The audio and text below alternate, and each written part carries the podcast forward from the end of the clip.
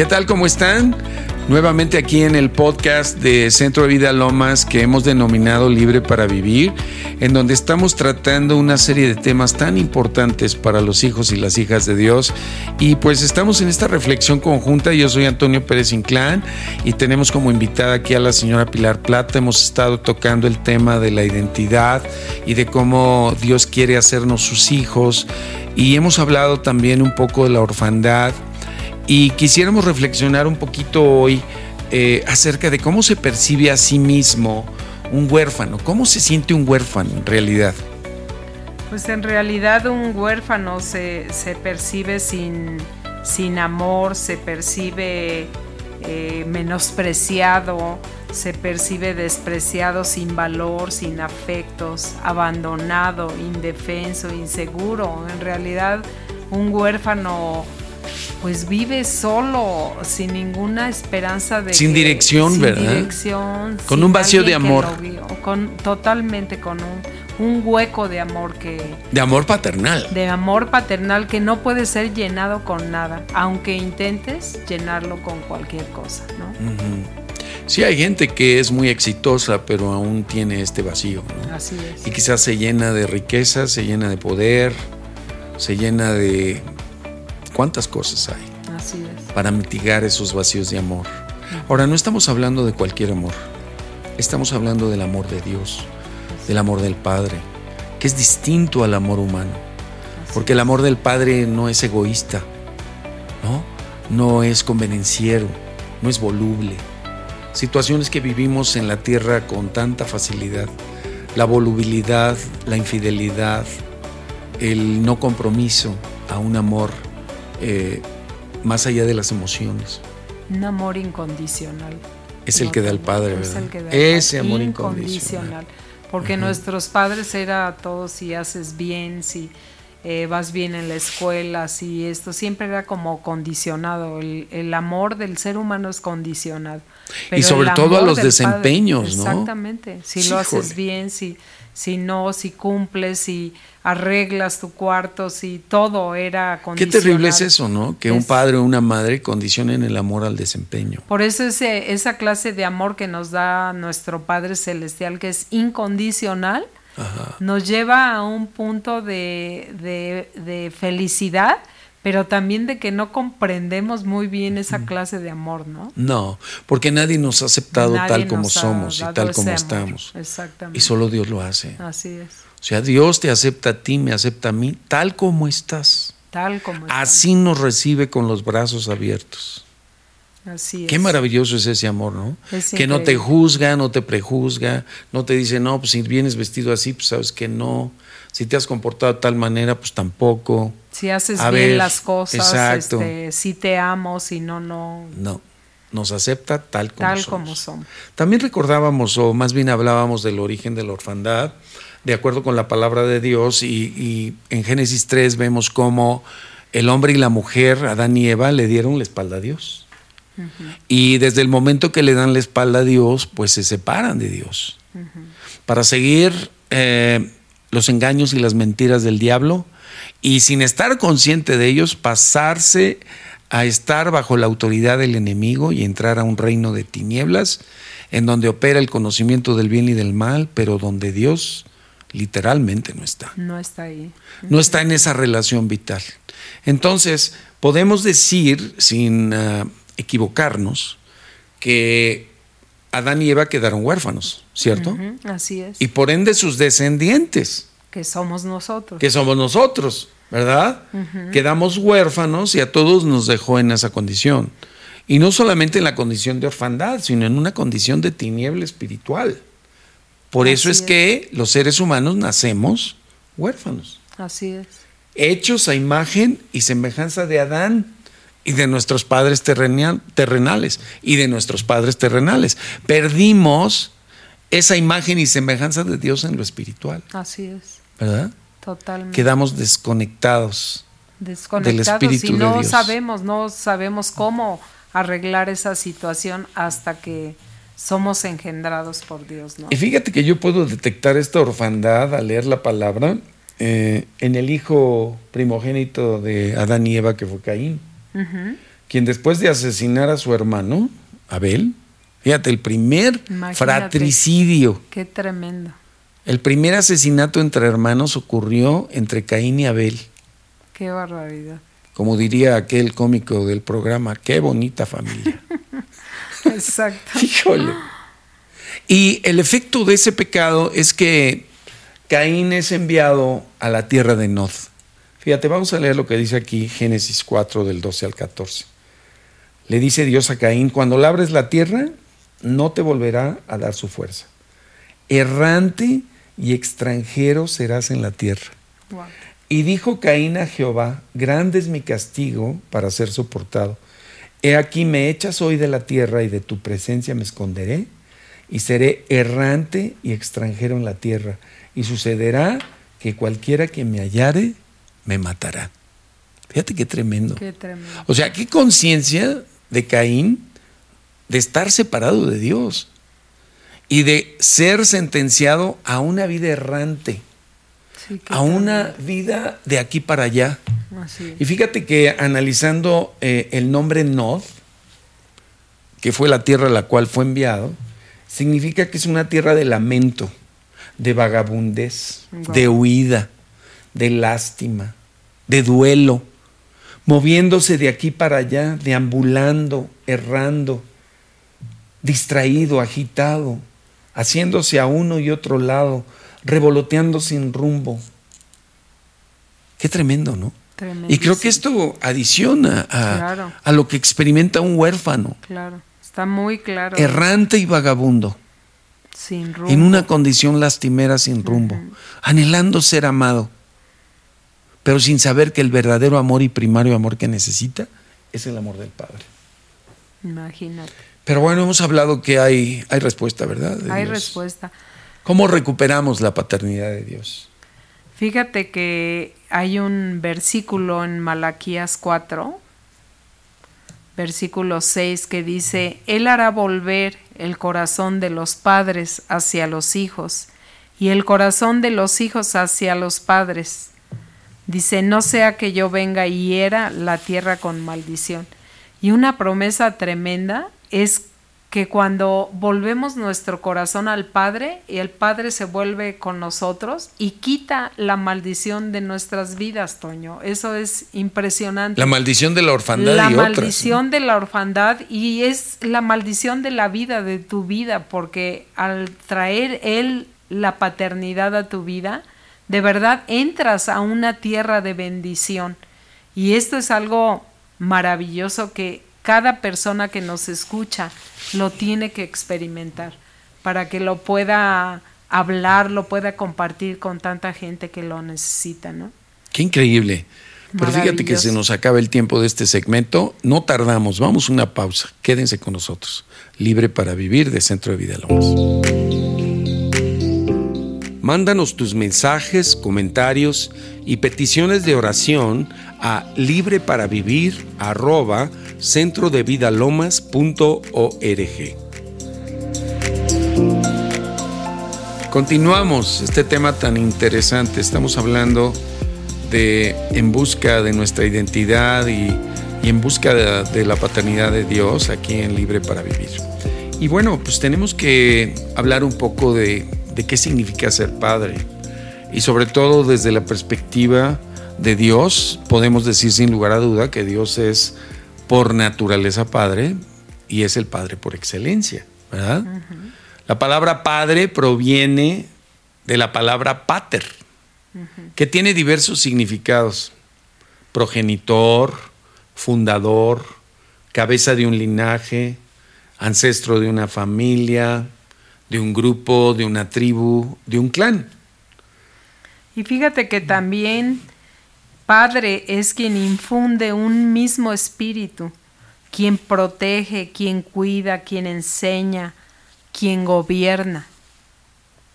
Padre eh, es reconocido, digamos, eh, como el que da la vida a cierta clase o cierto tipo de seres humanos porque les infunde su naturaleza, su esencia y su semejanza, ¿verdad? Exacto. Dios es el Padre de todos los seres humanos. Mm. Bueno, hemos dicho que el ser humano que está separado de Dios es una criatura de Dios que requiere ese nuevo nacimiento como padre. Exacto. ¿Verdad? Para que sea su padre. Entonces, eh, Dios tiene abierta la puerta para que todo ser humano que vive hoy respire en esta tierra pueda ser engendrado espiritualmente como su hijo. Claro. el Señor Jesucristo, que es el hijo primogénito, el hermano mayor de todos nosotros, le llamaba a Dios continuamente Padre y de cariño le decía Abba. Padre. El Abba es un término afectuoso como el de papá o como el de papi. Y eso lo vemos desde Marcos 14, 36. Y fíjate que esto nos muestra, Toño, la relación de la que hablábamos tanto que, que cuando Dios hace volver el corazón, cuando hace volver el corazón es que hay una relación y por eso le puedes llamar papito, papi, aba, padre, ¿no? Fíjate que yo me tardé en, en ese sentido, por lo mismo que tú dices tú, en la medida en que uno viene de una orfandad y de repente te enfrentas a que Dios es tu padre, que ya tienes a Cristo en tu corazón. A mí sí me costó trabajo relacionarme con el Padre, eh, mucho más fácil me relacioné por años con el Señor Jesús. Ah, mira.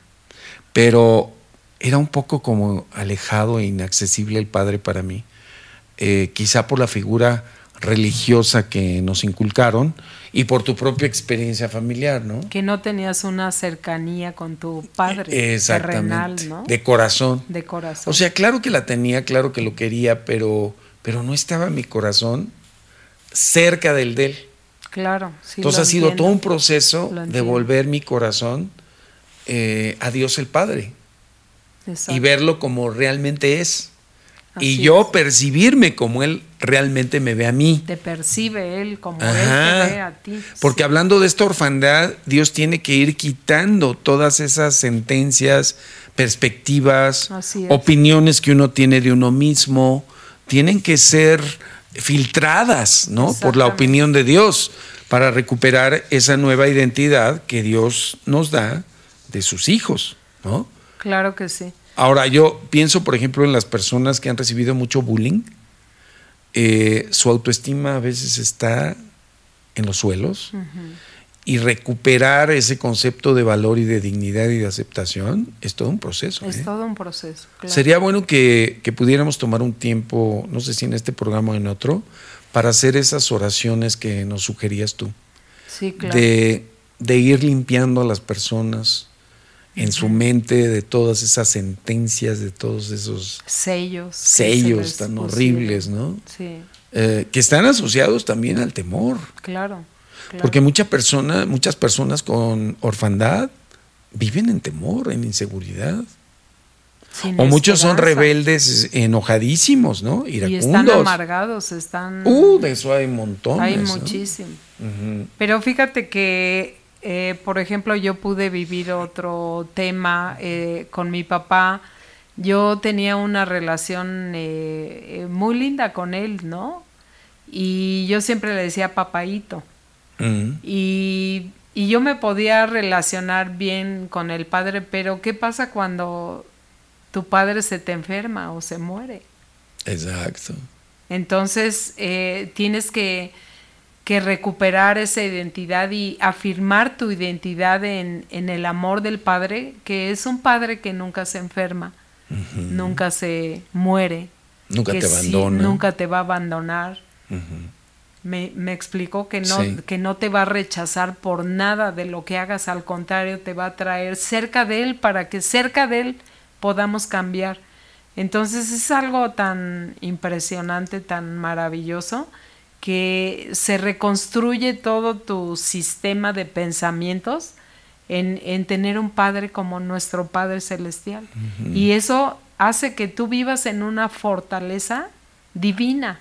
Claro, donde, claro, donde el padre te de protege, protección, te cuida, de seguridad, que de él confianza. no le va a pasar nada, no se muere, no se enferma, no se va. Y, y eso recupera toda tu identidad y toda tu tu paternidad que puedes recibir sobre de ti, es algo maravilloso. O sea, cambia tu destino y tu propósito. Ahora, a mí me gustaría eh, dirigirme a las personas arriba de 30, 40, 50 años o aún más. Eh, quiero decirte que tú necesitas un padre, no importa si eres nonagenario u octogenario, eh, así como un niño de 5, de 7 o de 10 años. Dios puso esa necesidad en el corazón de cada ser humano de vivir relacionado con el Padre Celestial. ¿Y de qué estamos hablando aquí? En realidad es de formar este vínculo primario de amor, básico, elemental, desde la perspectiva de Dios, que es vivir relacionado con Él. Y, creo que muchos de nosotros que vivimos tantos años eh, sin conocer a Dios como Padre, eh, pues nos perdimos de grandes ventajas y de grandes beneficios. Pero hoy es el día en el cual tú puedes decidir por la paternidad de Dios. Tomarla, abrazarla, experimentarla, comenzarla a experimentar y empezarla a vivir. El modelo que tenemos de hijo es Jesucristo. Y Él vino a mostrarnos al Padre tal como es. Y este segmento lo vamos a cerrar leyendo aquí Efesios 3 del 14 al 15, porque en el siguiente segmento vamos a hablar de quién es Dios, quién es nuestro Padre, qué cualidades, algunas de las cualidades que podemos conocer reveladas de Él a través de la vida de Jesucristo y de lo que está escrito en la palabra. Pero mira, te leo Efesios 3, 14 y 15. Por esta causa, doblo mis rodillas ante el Padre de nuestro Señor Jesucristo, de quien toma nombre toda familia en los cielos y en la tierra qué, preciosa oración, ¿verdad? Qué Del apóstol Pablo.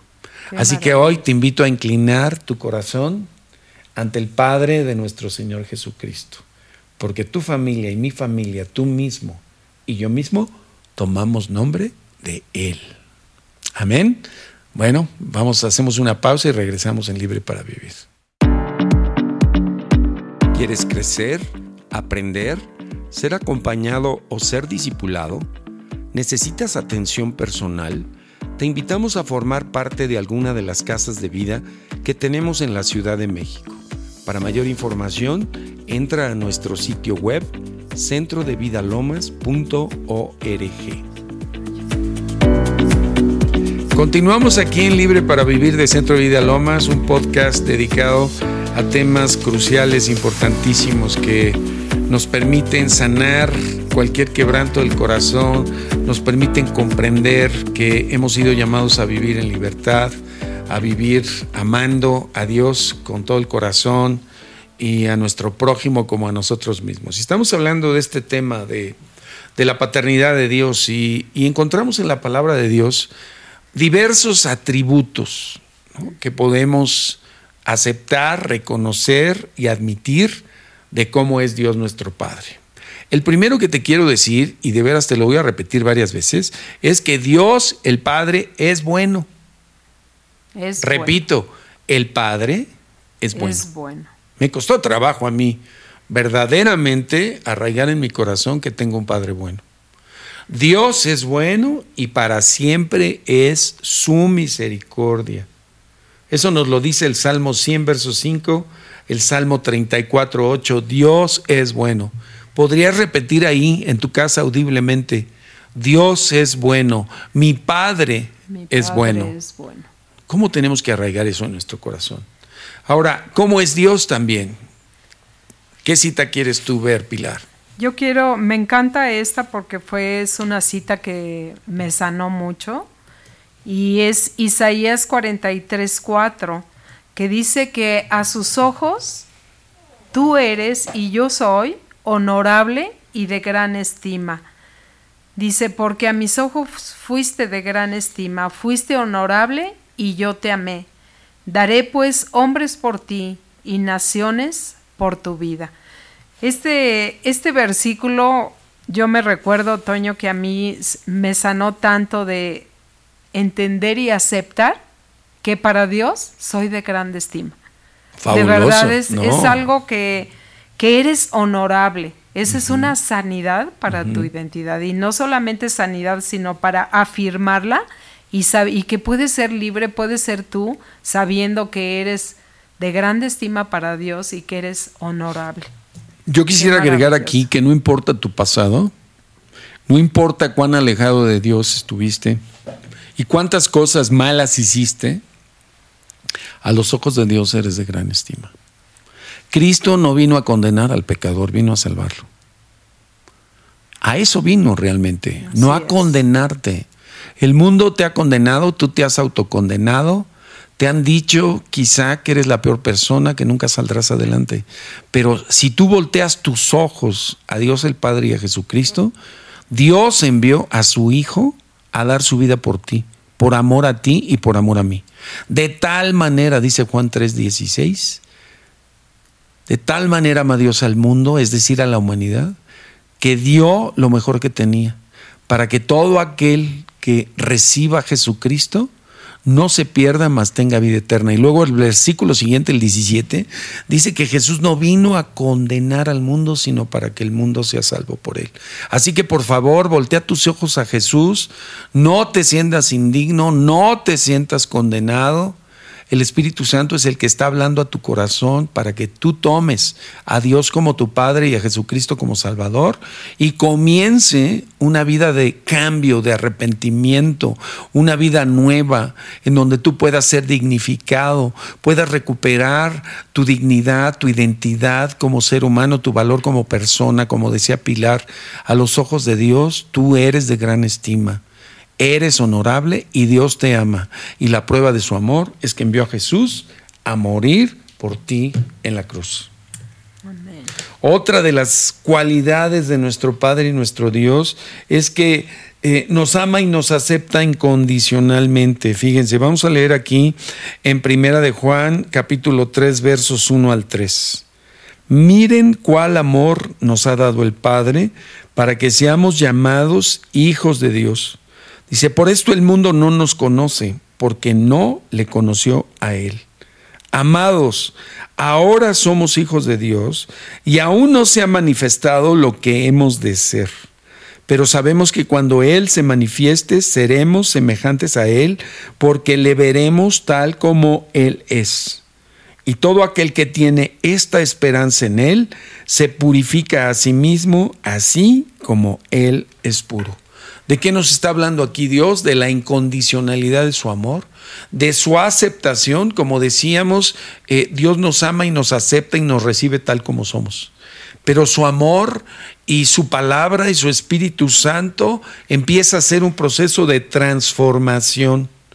Y este proceso de transformación es simple y sencillamente que tú y yo nos parezcamos cada día más a su Hijo Jesucristo al Hijo amado en el cual puso su complacencia y que a través de Él y de su Espíritu y de su palabra, tú y yo cada día, como hijos de Dios ya en el Espíritu, podamos ir siendo purificados, renovados, transformados, cambiados en nuestra mentalidad, en nuestros hábitos, en nuestras conductas, para que esta nueva identidad de hijos de Dios empiece a manifestarse no solo en lo que somos, sino en lo que hacemos, y en lo que pensamos, y en lo que hablamos. ¿Eh?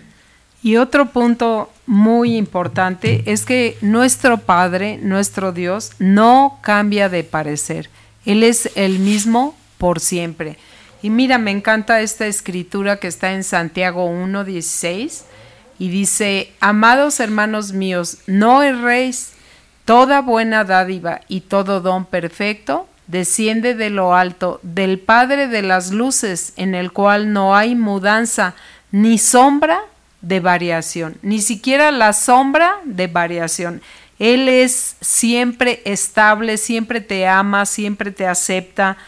Eh, no, no está como nosotros volubles, un día nos sentimos bien, otro día mal. Él siempre es el mismo.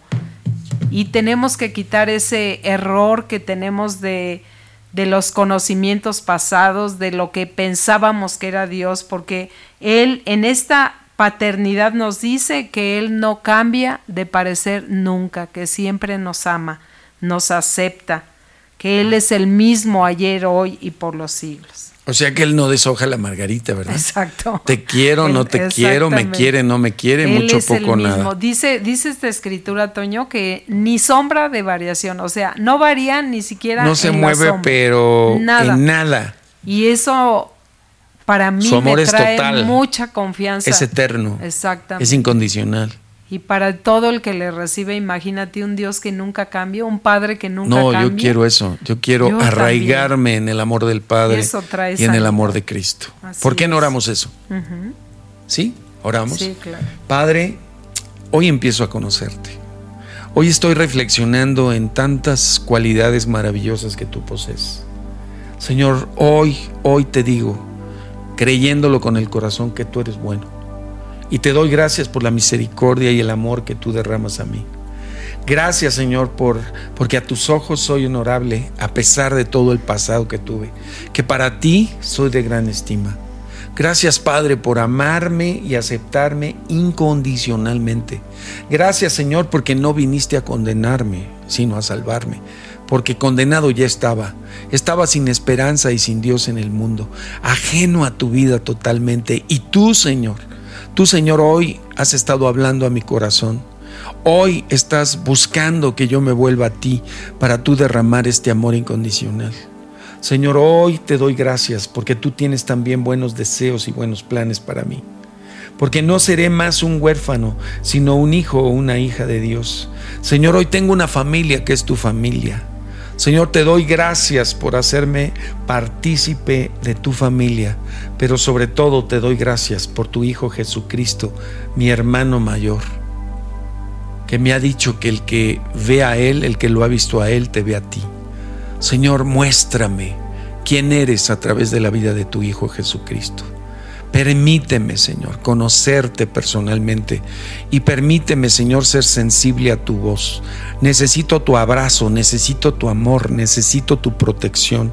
Todo lo que esta maravillosa paternidad que tú nos muestras y nos demuestras, trae a la vida de los que fuimos huérfanos y huérfanos. No más. Hoy renuncio a la orfandad. No más orfandad en mi vida. No más mendicidad espiritual. No más andar de un lado para el otro. Ya llegué, Señor, a tus brazos, que es mi destino para ser amado por ti, para ser dirigido por ti, para que todo el potencial que has puesto en mí desde que me creaste pueda dar fruto en esta vida y por toda la eternidad. Señor, te pido que bendigas con tu revelación, con tu sabiduría, con tu inteligencia y con tu presencia a cada persona que escuche este podcast. No importa si hoy todavía tienen amargura, resentimiento, rencor, si están rebeldes a creer que existe un Padre bueno porque no tuvieron un Padre o una Madre buenos en esta tierra. Padre, que todos y cada uno de nosotros seamos sensibilizados por ti a la realidad de tu amor Señor, llénanos de esa plenitud tuya, de tu amor, del amor de Cristo que excede a todo conocimiento. Hoy declaro que tú eres mi Padre y Padre de toda mi familia. Gracias Señor, en el nombre de Jesús, por tu paternidad y tu amor. Sigue avanzando conmigo. Toma mi corazón, mi mente. Quita la maldición, Señor, de, la orfandad y del desapego familiar con mis propios familiares terrenales. Permíteme recuperar esas relaciones familiares tan importantes también, Señor, pero entendiendo y comprendiendo que la fundamental es mi relación vital contigo. Por medio de Cristo ya la tengo hoy. Gracias, Padre. Gracias, gracias, gracias. En el nombre de Jesús te alabo y te adoro y te bendigo. Padre mío, Abba Padre, mi papá, mi papá eres tú. Gracias, Señor, gracias. Te bendigo, te acepto, quiero conocerte más. En Cristo Jesús. Amén. Eh, gracias por escucharnos. Terminamos este programa de libre para vivir de Centro de Vida Lomas. Te esperamos en el siguiente. Sé muy bendecido cada día de tu vida. Dios te ama, es tu papá. Te quiere bendecir en Cristo Jesús.